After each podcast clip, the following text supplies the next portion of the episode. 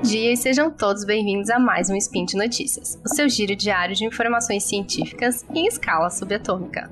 Meu nome é Heloísa Escudeiro e hoje é terça-feira, dia 25 Electron do calendário Decatrium e dia 18 de maio de 2021, do calendário gregoriano. E nós falaremos sobre impressão e construção civil. Toca a vinheta! Speed Notícias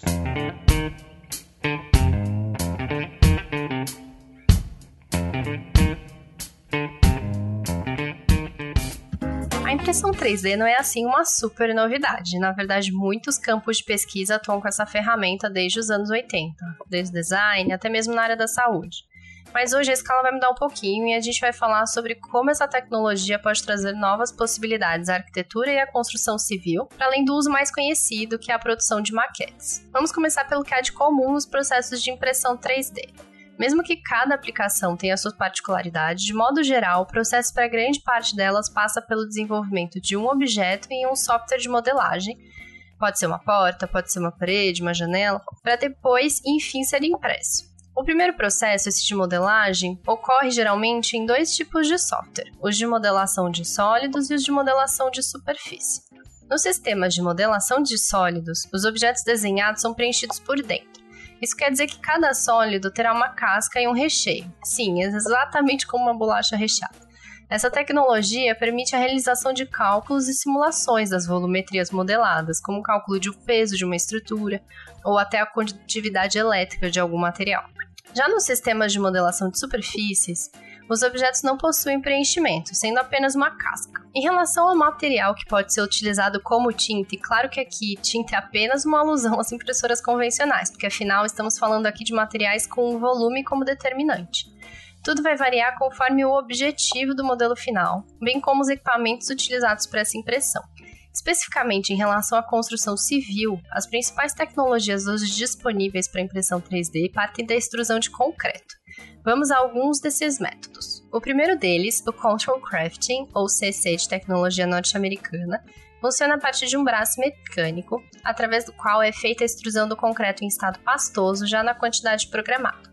O equipamento basicamente realiza uma extrusão do contorno e o preenche esse interior, lembra um pouco a modelagem de sólidos que eu falei no comecinho.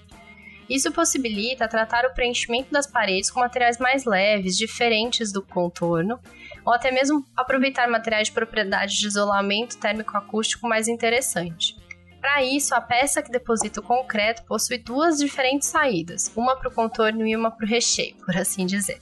Esses equipamentos podem ser utilizados tanto em fábricas, pensando em um uso pré-fabricado, ou diretamente no canteiro de obras. O segundo método, que é o Concrete Printing, de tecnologia inglesa, é um método que também parte da extrução de concreto pastoso, porém, aqui as camadas são estrudadas de forma sucessiva, preenchendo a totalidade das paredes.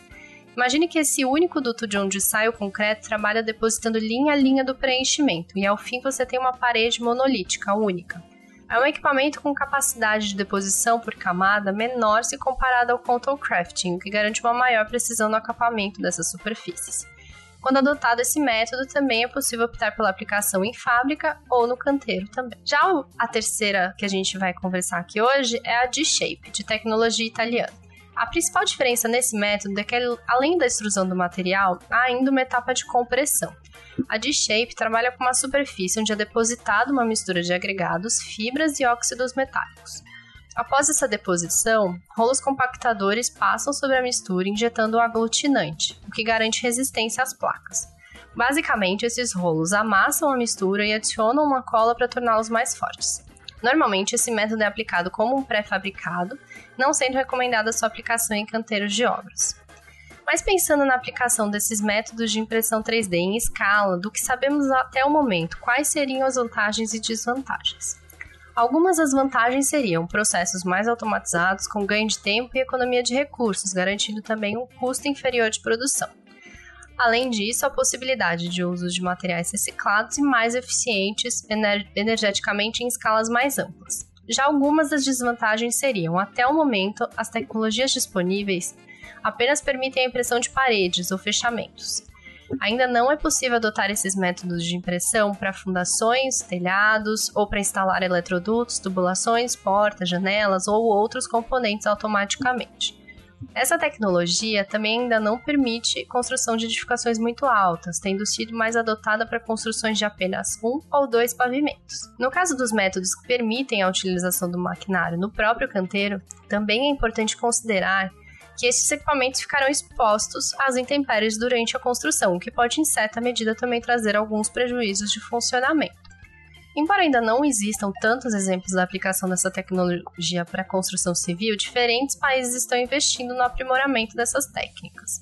Um exemplo é a proposta dos Emirados Árabes para Dubai, na qual a ideia é que até o ano de 2025, logo ali, ao menos um quarto dos novos edifícios da cidade sejam impressos em 3D.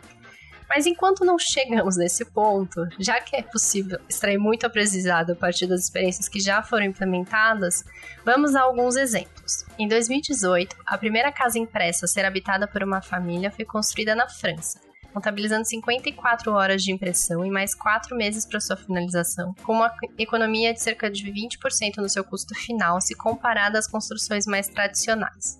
Com 95 metros quadrados, o processo para sua construção foi organizado da seguinte maneira: o projeto foi desenvolvido por uma equipe de arquitetos, acompanhados por pesquisadores especializados que realizaram a programação da impressora 3D.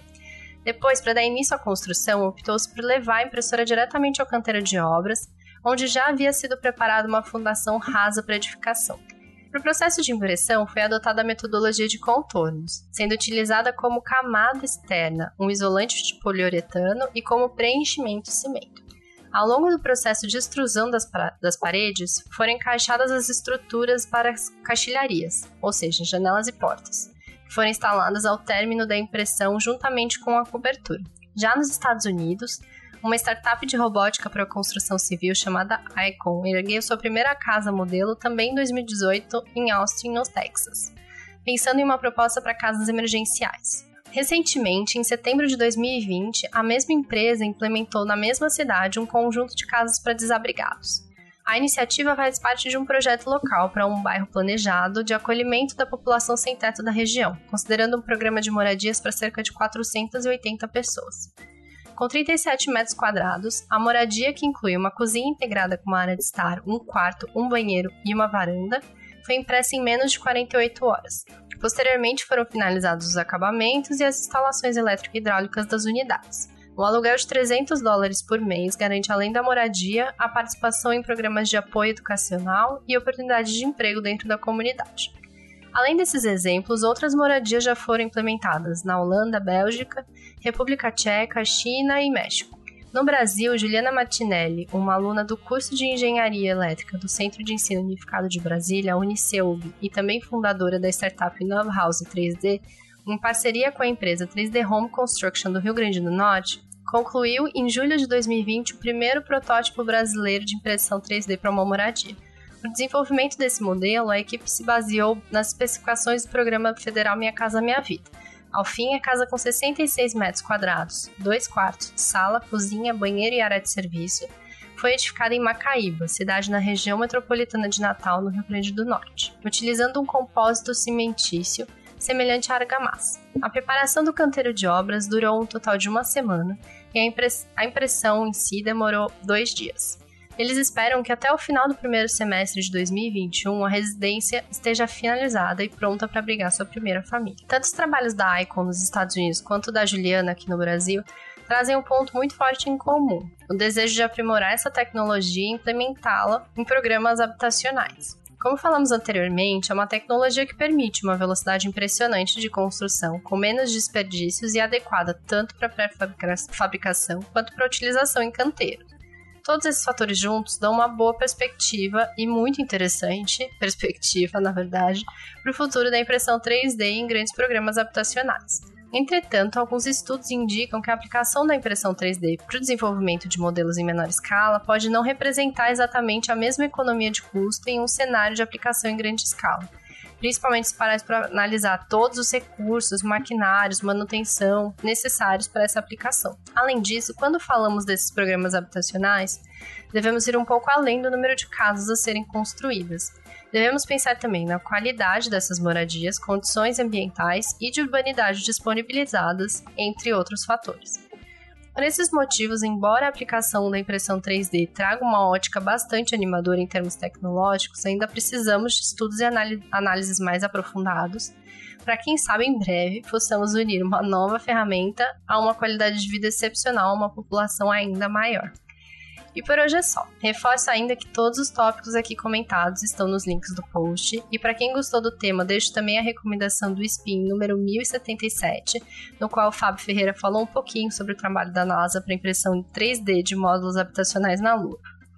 Você também pode aproveitar o post para fazer seu comentário, elogio ou crítica. Lembro também que esse podcast só é possível por conta de seu apoio no patronato do SciCast, no Patreon, Padrim ou PicPay. Um grande abraço e até amanhã.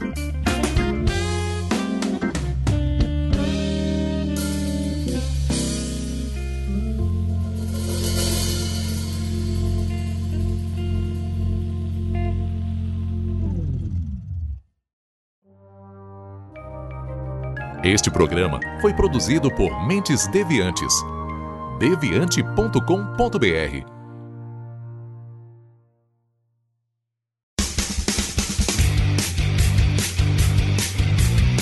Cortes, edição de podcast.